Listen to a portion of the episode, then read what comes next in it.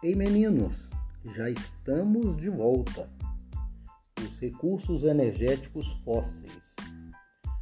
Os chamados recursos energéticos fósseis são provenientes da transformação da matéria orgânica ao longo do tempo geológico em bacias sedimentares. Então, de cara, a gente já percebe que são recursos não renováveis. Eles somente se renovam dentro do tempo geológico e não no tempo do homem. Esses recursos possuem a propriedade de gerar energia quando são submetidos a um processo de queima ou a um processo de combustão. E em razão disso, são largamente usados para a geração de energia. Como as suas reservas são finitas, como é um recurso não renovável, o seu tempo de formação demora milhões de anos na natureza. Os recursos fósseis mais utilizados no mundo são na ordem o petróleo, o carvão mineral e o gás natural. Petróleo e carvão mineral são responsáveis por 80% da matriz energética do mundo. E assim como os minerais metálicos também não se encontram distribuídos de forma homogênea pelo mundo. Ao contrário, se concentram mais em determinados lugares, como por exemplo no Oriente Médio, que faz parte da Ásia, e na América, a Venezuela é que concentra o maior volume de petróleo no seu subsolo. É bom lembrar para vocês que ter petróleo no subsolo não é sinal de riqueza, não é sinal de desenvolvimento. O Brasil também possui no subsolo um grande volume de petróleo. Numa região da plataforma continental, então a região mais próxima do continente, onde os sedimentos do continente são depositados na orla marítima, numa região que nós chamamos de pré-sal. O petróleo é um composto de origem orgânica encontrado no subsolo e que possui um grande potencial calorífico. É o combustível mais utilizado no mundo atualmente. Além de ser uma fonte de energia, o petróleo também é matéria-prima para a indústria e está presente nos plásticos, nas borrachas, nos cosméticos, nas tintas, nos fertilizantes e em vários outros lugares do nosso dia a dia. No Brasil, a maior parte do petróleo, cerca de 75% do total, é de origem marítima e a região de maior exploração é a Bacia de Campos, no estado do Rio de Janeiro, e a Bacia de Santos, no estado de São Paulo. Em áreas do continente, no Recôncavo Baiano, na Bahia, e no Rio Grande do Norte, em Sergipe e no Espírito Santo, são os locais de maior exploração. O carvão mineral, que também é um combustível fóssil e também é não renovável, é formado por meio do soterramento de florestas e de outras fontes de matéria orgânica existentes em regiões de lagos e pântanos há milhões de anos atrás. Não se formaram recentemente. Com o passar do tempo, esse material rico em carbono se solidificou. O carvão mineral também é chamado de carvão de pedra é amplamente utilizado nos altos fornos das indústrias siderúrgicas, na geração de energia, energia elétrica nas usinas termoelétricas,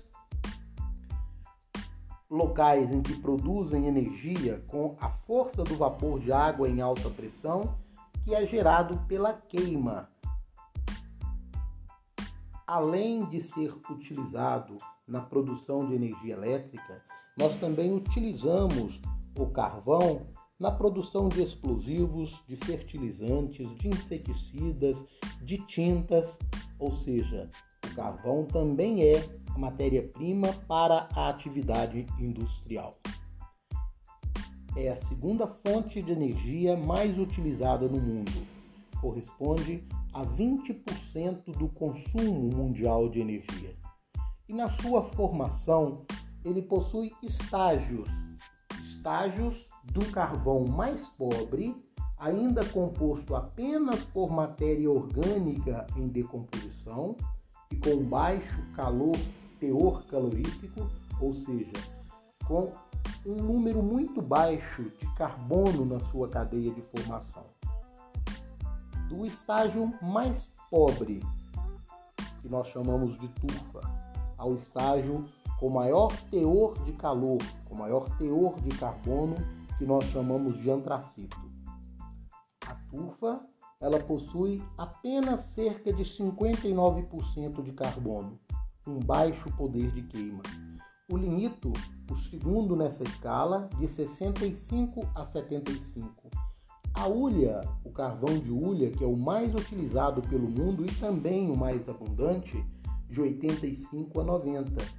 E o antracito, que é aquele que tem o maior teor de carbono, aquele que, ao ser submetido à queima, libera o maior volume de energia, com 90 a 98% de carbono, mas é o mais raro e, portanto, acaba sendo o mais caro.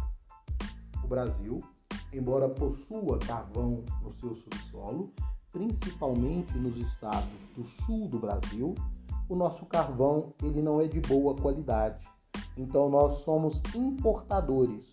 Compramos carvão da Austrália, dos Estados Unidos, da África do Sul e do Canadá. Somos, portanto, dependentes dessa compra. O gás natural é também um combustível fóssil. É encontrado geralmente junto às reservas de petróleo e tem uma grande vantagem em relação ao petróleo e em relação ao carvão mineral. Ele polui menos e há também uma vantagem no seu processo de transporte, uma vez que ele é transportado através de gasodutos e é também uma fonte de energia utilizado tanto na indústria como também nos veículos movidos a GNV. O Brasil tornou-se autossuficiente em gás natural a partir do momento em que fizemos um acordo comercial com a Bolívia e construímos um gasoduto ligando os campos de gás natural bolivianos a área de maior desenvolvimento da indústria brasileira, a região centro-sul do Brasil. O gasoduto Brasil-Bolívia teve um impacto muito grande no processo de desenvolvimento da atividade industrial brasileira. Assim como na exploração dos recursos minerais metálicos, explorar os recursos minerais energéticos é um grande desafio para a humanidade. São poluentes, emitem gases de efeito estufa, contribuem para o aquecimento global. O monóxido de carbono, o dióxido de carbono emitido pela queima do petróleo, pela queima do carvão mineral, são altamente poluidores do sistema atmosférico. E o homem precisa urgentemente mudar essa matriz de energia. Precisamos buscar fontes de energias renováveis, como por exemplo a biomassa, a cana-de-açúcar, da qual produzimos o etanol, o milho, do qual produzimos o etanol, o biodiesel produzido a partir da mamona. Ou seja, é possível nós modificarmos a matriz de energia aproveitando os ventos com energia eólica, o sol com energia solar, tanto para aquecer a água como também para produzir energia elétrica.